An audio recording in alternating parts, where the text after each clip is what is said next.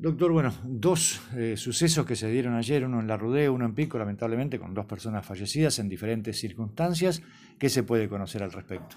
Muy bien, ¿cómo te va? Buenos días. Eh, en el día de ayer se comunicó con nosotros eh, Rebeco, que es el jefe de la Comisaría Departamental de Bernardo de la Rudé, informándonos de se habría producido el deceso de una persona, de un trabajador, que estaban realizando un cableado de fibra óptica, si no me equivoco. Eh, todo parece indicar que se habría subido hasta un sector donde hay unos, una fusilera y unos cables de alta tensión, donde habría hecho contacto, bueno, y eso hubiese implicado la, electrocutación de, la persona. Eh, bueno, oportunamente lo remitimos, a, se remitió el cuerpo acá eh, por el personal policial, intervino el cuerpo médico forense, se hizo la autopsia, eh, certificando justamente que la, causal de la, la, causa eficiente del deceso había sido justamente la electrocución como te indicaba. La muerte fue instantánea. Exactamente, así fue. Así fue.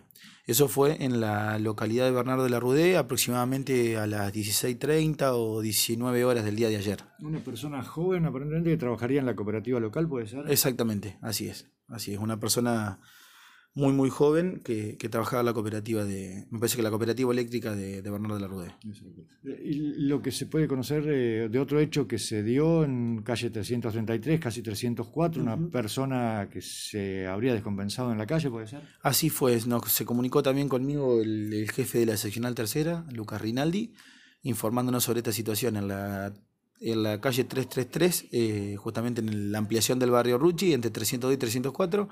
Aparentemente una persona aproximadamente 55 años de edad eh, circulaba en su bicicleta, ha sufrido una descompensación eh, y habría caído contra una columna. se hizo presente el personal del CEN y el personal policial se le hizo incluso reanimación en el lugar y bueno, lamentablemente falleció también. Exactamente. ¿El, aviso lo dan los vecinos ante la situación que ven? Exactamente. el aviso lo dan los vecinos y bueno, después también lo mismo.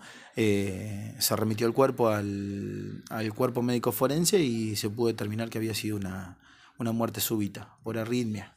En este caso, lo, lo que se conoce habitualmente como un infarto. Exactamente, exactamente. Así fue. Muy bien, te agradezco mucho. Que tenga buenos días.